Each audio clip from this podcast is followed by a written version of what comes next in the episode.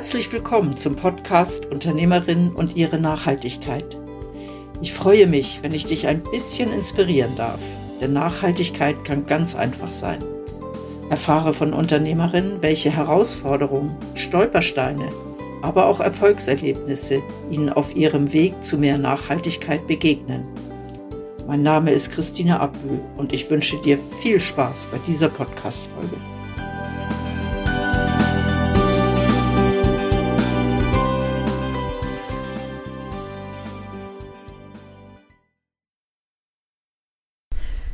In der heutigen Podcast-Folge geht es um nachhaltige Werbegeschenke oder Kundengeschenke.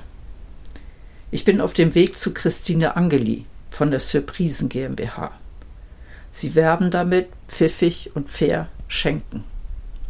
Ich bin sehr gespannt, was mir Christine erzählen wird. Christine, wir sitzen heute bei euch unterm Dach in einem wunderschönen Raum und mit ganz vielen Ausstellungsgegenständen, hätte ich beinahe gesagt, mit ganz vielen Kleinigkeiten, die man gerne geschenkt bekommt. Und ihr macht was ganz Spezielles, finde ich. Erzähl mal, was macht ihr? Ja, also wir beraten Firmenkunden für ihre Kundengeschenke, Mitarbeitergeschenke und Giveaways. Wow, das hört sich erstmal an nach, da kommt ganz viel Plastik an. Nein, das ist nicht so. Also wir machen das jetzt seit 15, 15 Jahren und wir haben schon dann gesagt, wir wollen euch bewusst einen Gegenpol bieten zu all diesen in Fernost produzierenden Werbemittelanbietern und äh, uns ist der Fokus Nachhaltigkeit sehr wichtig. Das heißt, es ist unsere Philosophie. Also wir haben ausschließlich Artikel, wo wir das Gefühl haben, wo diesen Nachhaltigkeitskriterien, wie wir sie sehen, äh, entsprechen. Magst du was erzählen über die Nachhaltigkeitskriterien, auf die ihr achtet oder die ihr für euch festgelegt habt? Also in erster Linie haben wir Schweizer Artikel ganz häufig oder aus dem nahen Ausland. Also Fernostartikel haben wir eigentlich nicht.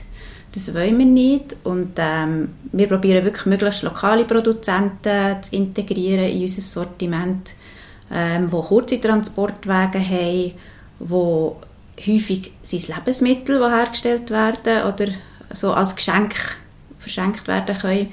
Wir achten auch darauf, dass es Artikel sind, die nicht so Sterrumsel geben, also dass man wirklich die Artikel auch brauchen kann, dass sie ähm, einen Mehrwert haben und so weiter. Okay. Und wenn jetzt ein Kunde kommt und sagt, ich möchte irgendwas, was überhaupt nicht nachhaltig ist, mir fällt gerade nichts ein, vielleicht irgendwie irgendwas, was sogar umweltschädlich ist, was machst du dann? Ich kann gerade so ein Beispiel sehen. Wir sind angefragt worden letzten Sommer für eine Kühltasche. Und das Kriterium war, es darf äh, so um die 10 Franken kosten. Ups. Und wir haben ein grosses Netzwerk an sozialen Werkstätten, die zum Teil auch für uns produzieren.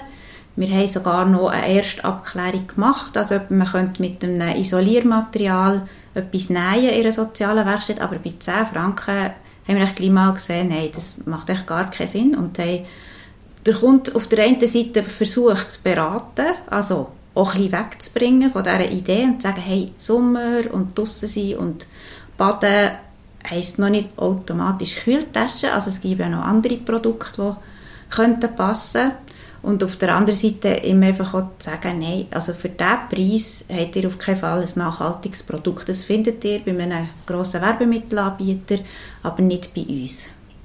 Und so haben wir dann den Auftrag verloren. Es kommt leider immer wieder vor, dass wir auch Aufträge verlieren, weil wir so strenge Kriterien haben.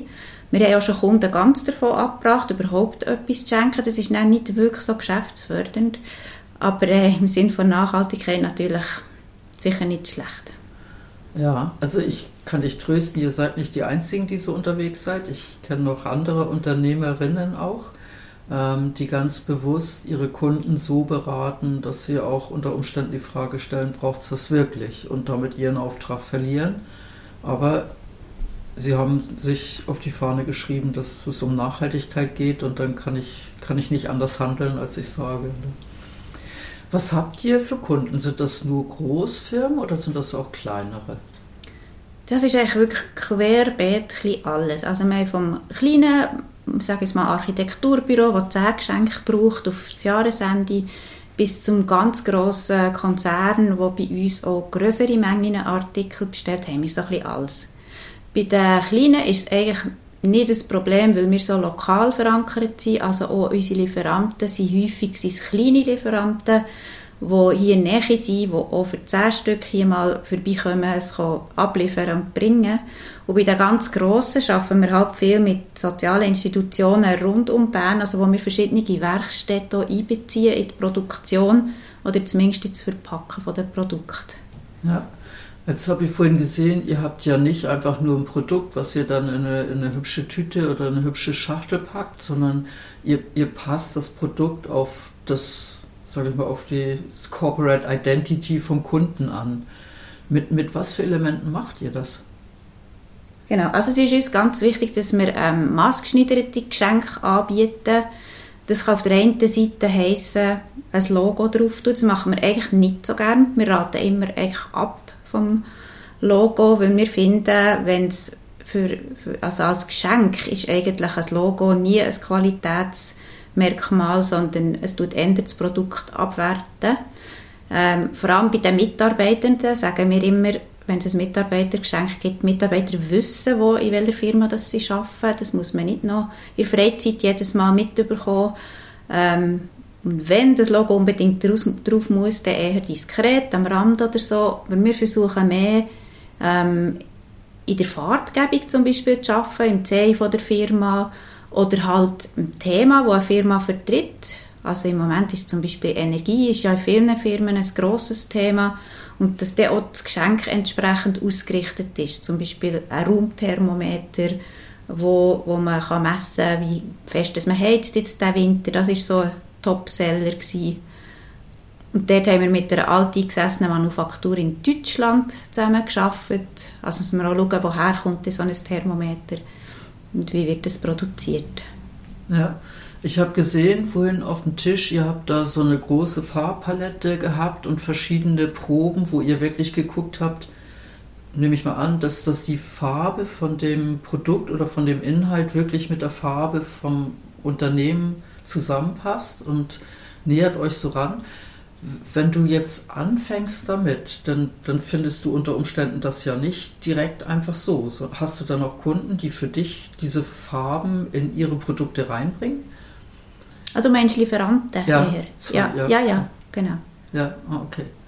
Das heißt, wenn du sagst, ich brauche jetzt einen lila Honig und das ist, das ist noch auf natürlichem Wege machbar, dann bekommst du auch den lila Honig von deinen Lieferanten, oder? Nein, also dort würden wir jetzt äh, eine lila Etikette machen, der Honig ah, nicht okay. einfärben. genau. Aha. Ja. Ähm, ihr arbeitet aber viel mit Lebensmitteln, oder? Ja, Lebensmittel sind beliebte Geschenke. Und wenn du dann sagst, du bekommst viel aus der Region, sind das dann wirklich ganz kleine Manufakturen, die, die etwas herstellen? Oder sind das größere? Oder, oder musst du manchmal beim Kunden dann auch sagen, hey, ich, ich kann dir nicht das gleiche Geschenk, ich weiß doch nicht, wie viel tausendmal zur Verfügung stellen? Ja, das gibt es auch. Also gerade beim Honig ist äh, jetzt vorletztes Jahr ein schlechtes Honigjahr gewesen, und da ist dann irgendwann ist einfach ausgegangen. Auch letztes Jahr war es ein prekär gewesen, und äh, ich finde das manchmal auch noch gut, dass man so am Kunden kann sagen oder der Kunde auch merkt, hey, es gibt einfach nicht unbeschränkt Ware, wo man gerade so beziehen kann, sondern es gibt manchmal Engpässe oder man muss halt länger warten auf ein Produkt, wobei wir in den meisten Fällen eigentlich viel schneller sind als die Werbemittelanbieter, die in Fernost produzieren und Produkte dann noch müssen übergeschifft oder übergeflogen werden. Also haben wir eigentlich meistens kürzere Wartezeiten. Ja. Und wenn ihr jetzt so, also wenn jetzt ein Kunde zu euch kommt und ihr macht alles von A bis Z, dann heißt das, ihr entwickelt am Anfang mit dem Kunden zusammen auch die Idee, was überhaupt in Frage kommt für so ein Geschenk, oder? Ja, das ist richtig. Ähm, dort sind wir wirklich eine Mischung zwischen Agentur und Produktanbieter. Weil ähm, eben, wir, wir finden es einfach wichtig, dass der Kunde gut überlegt und etwas schenkt, das wirklich passt zu seiner Idee oder zu seiner Firma. Dort machen wir manchmal halbe Kommunikationskonzept. Äh, das Problem ist, dass wir eigentlich gar nicht zahlt sind für das in den meisten Fällen. Also die Firmen, die stellen ja meistens die größere äh, Kommunikationsagentur an der ein Konzept macht für sie.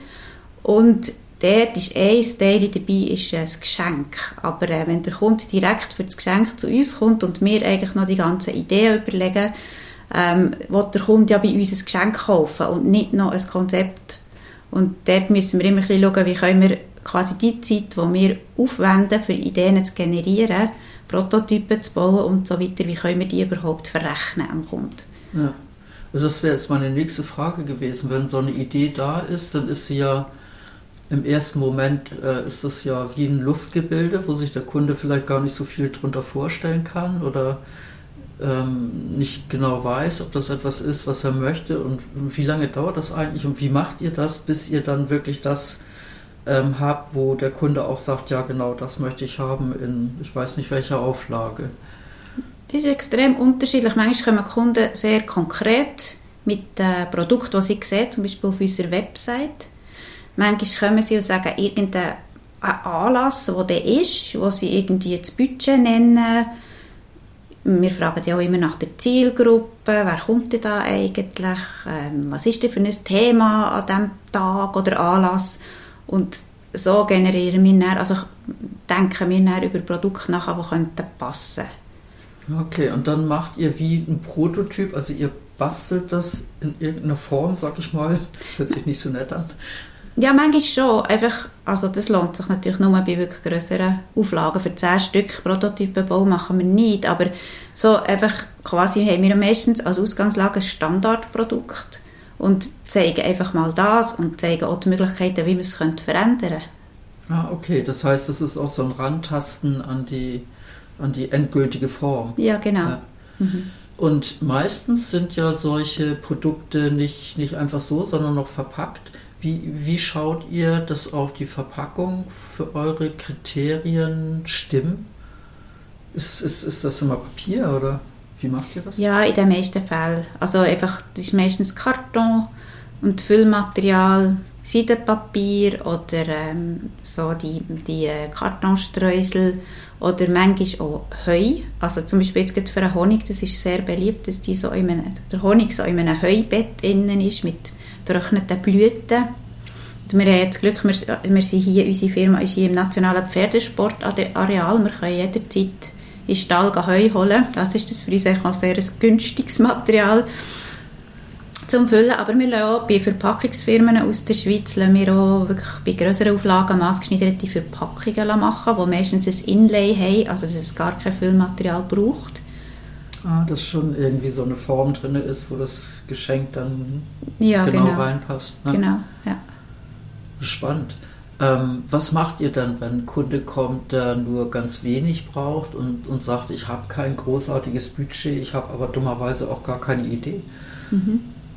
Ähm, also um Ideen sind wir eigentlich nie verlegen. Ich meine, wir haben so viele Produkte äh, und haben die Preise auch meistens einigermaßen so im Kopf, also dass wir so wissen, bei dieser Kategorie können wir das und das anbieten.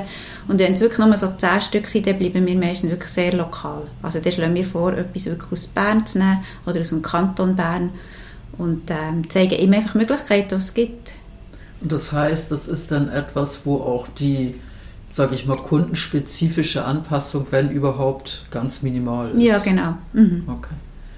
Ähm, in dem Fall sind Kunden von 2 bis 2000, 20.000, 200.000 war ich gut aufgehoben, oder? Ja, ich würde sagen von ab 10 und bis oben offen. Also ich glaube, das Größte, was wir bis jetzt mal gemacht haben, ist eine halbe Million. Und, äh, aber das ist natürlich, da sind mehrere soziale Werkstätten involviert und so. Es war wirklich so eine, ein Mailing-Versand mit einem kleinen Produkt drin. So. Ja. Und bei den sozialen Werkstätten, wenn ihr mit denen zusammenarbeitet, ist es dann, dass die speziell etwas herstellen oder dass die wie äh, verschiedene Komponenten zusammentun oder dass die die Verpackung machen oder? Ja, das kann ein bisschen alles sein. Genau, das kann ein bisschen sie wirklich nur einpacken ähm, von Produkten, die wir anliefern. Oder es kann auch sein äh, vom Produkt selber, eben wie zum Beispiel das, was ich dir vorher gezeigt habe, so Samentütchen mit äh, biologischem Saatgut für, für äh, bienenfreundliche Matten, ähm, dass wir das in eigene Tütchen abfüllen und, äh, oder Löla abfüllen und verschließen mit der passenden Etikette vom Kunden. So, das sind, manchmal sind es Arbeitsschritte und manchmal geht es wirklich nur um das Einpacken und auch von dort aus verschicken. Ja, das heißt, ihr seid da auch sehr flexibel und ihr habt ein entsprechend großes Netzwerk von Institutionen und Menschen, mit denen ihr zusammenarbeitet, um das Ja, zu genau. realisieren. Ja, genau. Ähm, geht ihr auch auf Messen? Wir gehen auf Messen, wir gehen wieder auf Messen. Lange sind die Messen jetzt nicht, haben nicht stattgefunden wegen während Corona. Ähm, wir gehen eigentlich äh, auf zwei verschiedene Arten auf Messen. Entweder wir gehen als Besuchende, äh, das heisst, wir gehen hier in der Schweiz auf Messen, aber echt meistens auf Deutschland auch an die Werbemittelmessen. Auch an Konsumgütermessen, schauen, was sind so Trends, was gibt es Neues. Wir merken so, in all diesen 15 Jahren, was jetzt unsere Firma schon gibt, werden wir immer kritischer. Es gibt aber auch immer mehr Produkte, wo man eine gewisse Nachhaltigkeit kann erkennen kann. Also dort ist richtig viel passiert in den letzten Jahren. Ähm, wir sind aber selber auch Aussteller, lang an der grössten Schweizer Marketingmesse äh, gewesen. und jetzt äh, sind wir noch ein bisschen am Suchen, was eigentlich für uns Sinn macht, auszustellen. Das hat sich auch ein bisschen gewandelt mit der Zeit. Gell? Ja. Mhm. Ähm, das heißt, ihr geht auf Messen, um, um Trends zu erkennen, um, um vielleicht auch neue Ideen zu gewinnen. Und wenn du dann auf der Messe irgendwas siehst, dann ist das ja unter Umständen eben nicht ein Anbieter, der regional ist oder in der Nähe ist.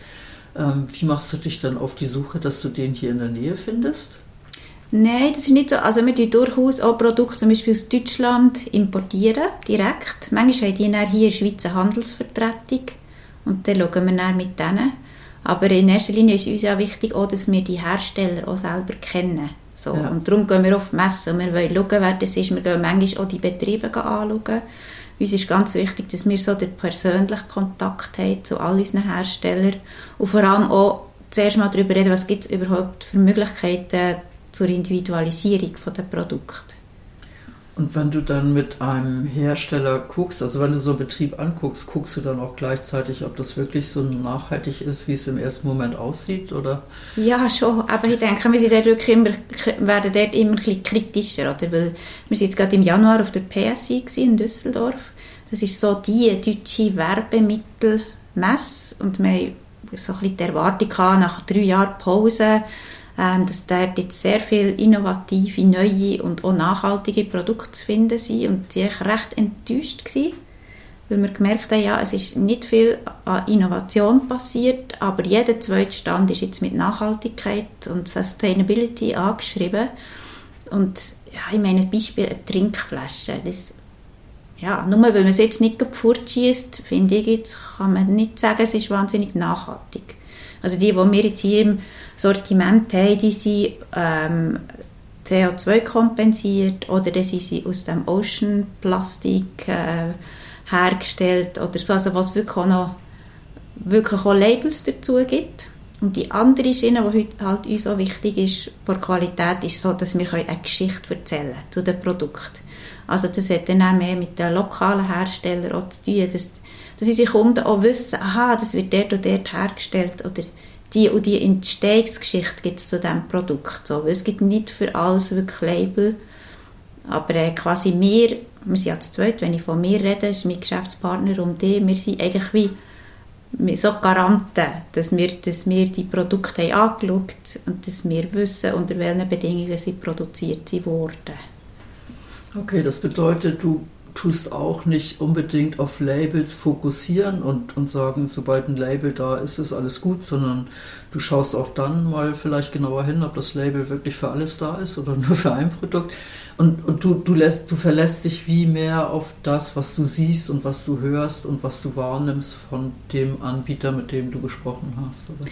Ja, häufig kann man ja die Label, wir können die Label nicht kontrollieren. Also ich glaube ganz viel und da glaube ich, das geht weit über Produkt raus, sondern unser ganzes Leben beruht eigentlich auf Vertrauen.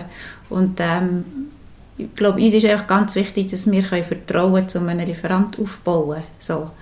Und eben die Labels selber kontrollieren, das ist echt extrem schwierig. Also das Ja, würden wir uns auch nicht anmassen. Wir Ja. glauben einfach daran, dass wenn jetzt etwas biozertifiziert ist, dass quasi das mit den Biokriterien auch ist hergestellt worden. Ja, so. Nein, was ich meinte ist, in der Modebranche ist es ja viel, dass der ein Hersteller damit wirbt, dass er sehr nachhaltige Produkte hat, bla bla bla.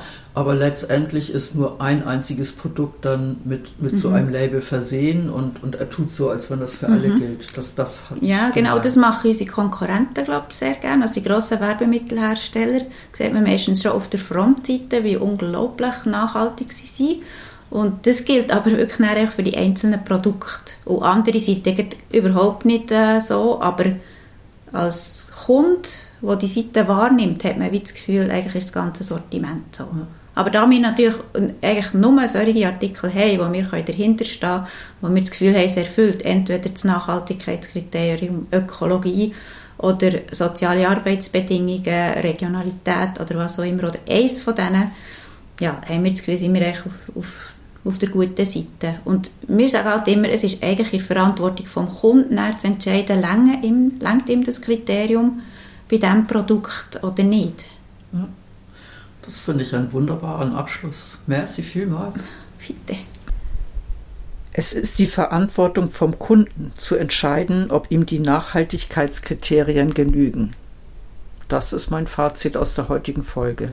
Finde ich wichtig. Du auch? Vielen Dank, dass du diese Podcast-Folge gehört hast. Bist du auch auf dem Weg zu mehr Nachhaltigkeit? Gerne begleite ich dich oder dein Unternehmen. Ich freue mich, wenn du dich mit mir auf LinkedIn vernetzt. Wenn du magst, hinterlass mir auch gerne eine Bewertung bei Google. Ich hoffe, die heutige Folge hat dir gefallen und du schaltest auch beim nächsten Mal wieder ein, wenn es heißt Unternehmerin und ihre Nachhaltigkeit. Tschüss!